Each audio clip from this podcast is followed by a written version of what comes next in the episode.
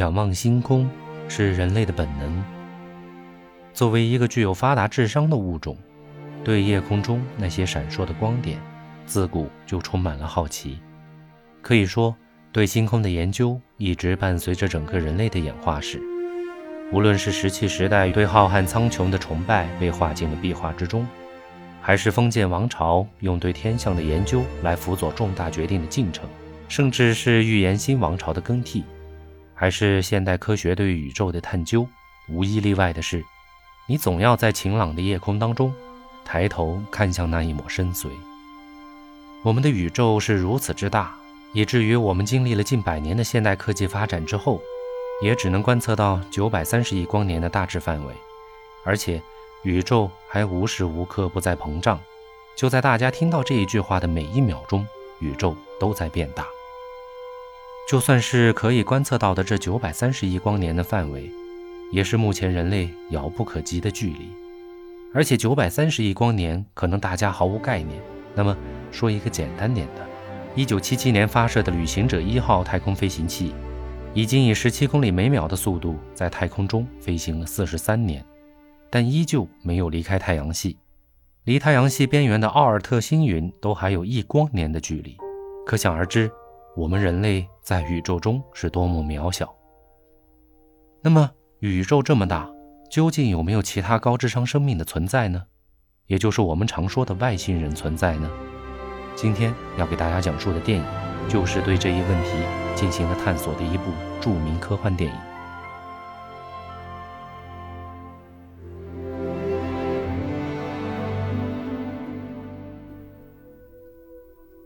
虽然电影最终也没有给出明确的答案，但不可否认的是，电影把人类对于宇宙探索的渴望表露无遗，也对人类的宗教信仰与人性之间的关系进行了深刻的剖析。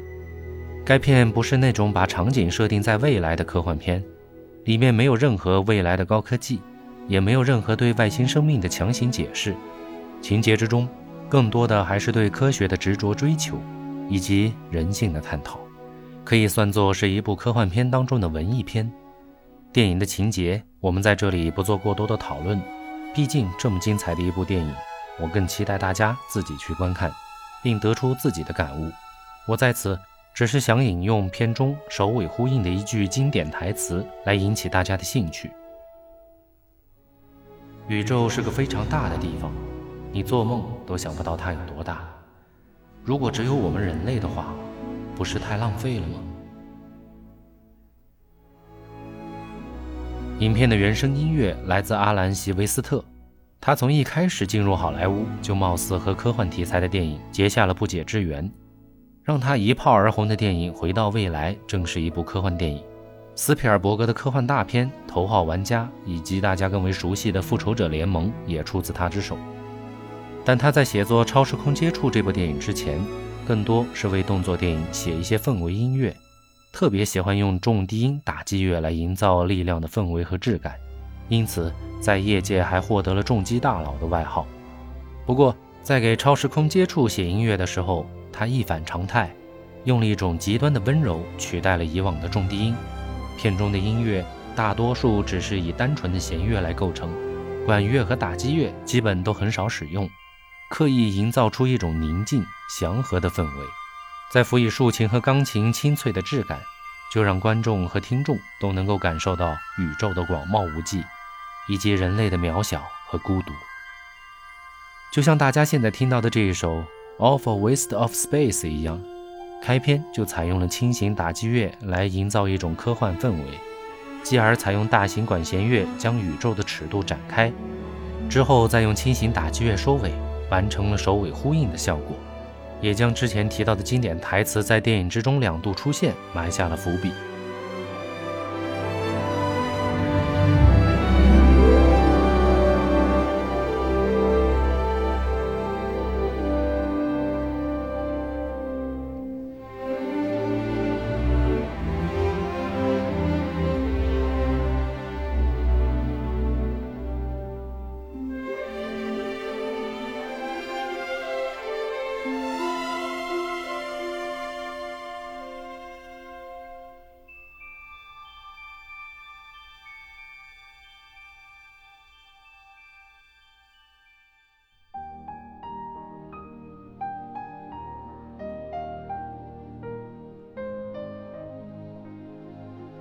现在大家听到的是本片的主题曲《Contact》，也是影片的同名曲。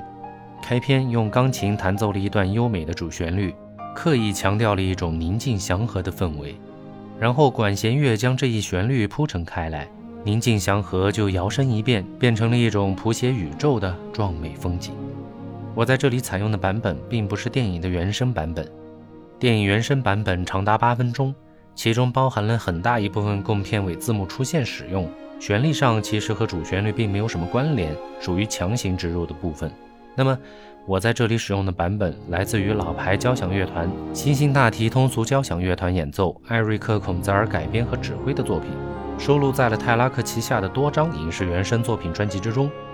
这个改编其实也就是去掉了冗长无味的部分，保留了其中的精华，并且和第一首介绍的作品一样，用钢琴开头，再用钢琴来结尾，做到了首尾呼应，而且中间的部分极其豪华壮丽。如果非要用图形来形容这首曲子的话，那就是特别像我们银河系的横向剖面图，中间鼓起，两头细长，但都异常明亮。旋律上来说，其实并不复杂。有一种螺旋质感，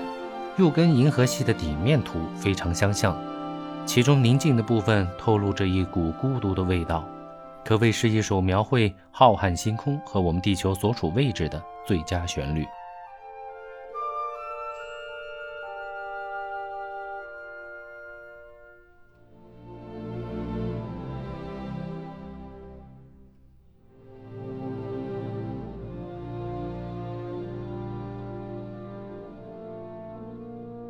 人类对宇宙的研究才刚刚起步，《超时空接触》这一部诞生于1997年的佳作，可以说打开了无数人对星空的向往，也承担了很多人对宇宙奥秘的向往的启蒙。但可惜的是，在好莱坞娱乐精神至上的冲击下，我们很少能够看到这样优秀的科幻兼具科教并带有人性剖析的佳作。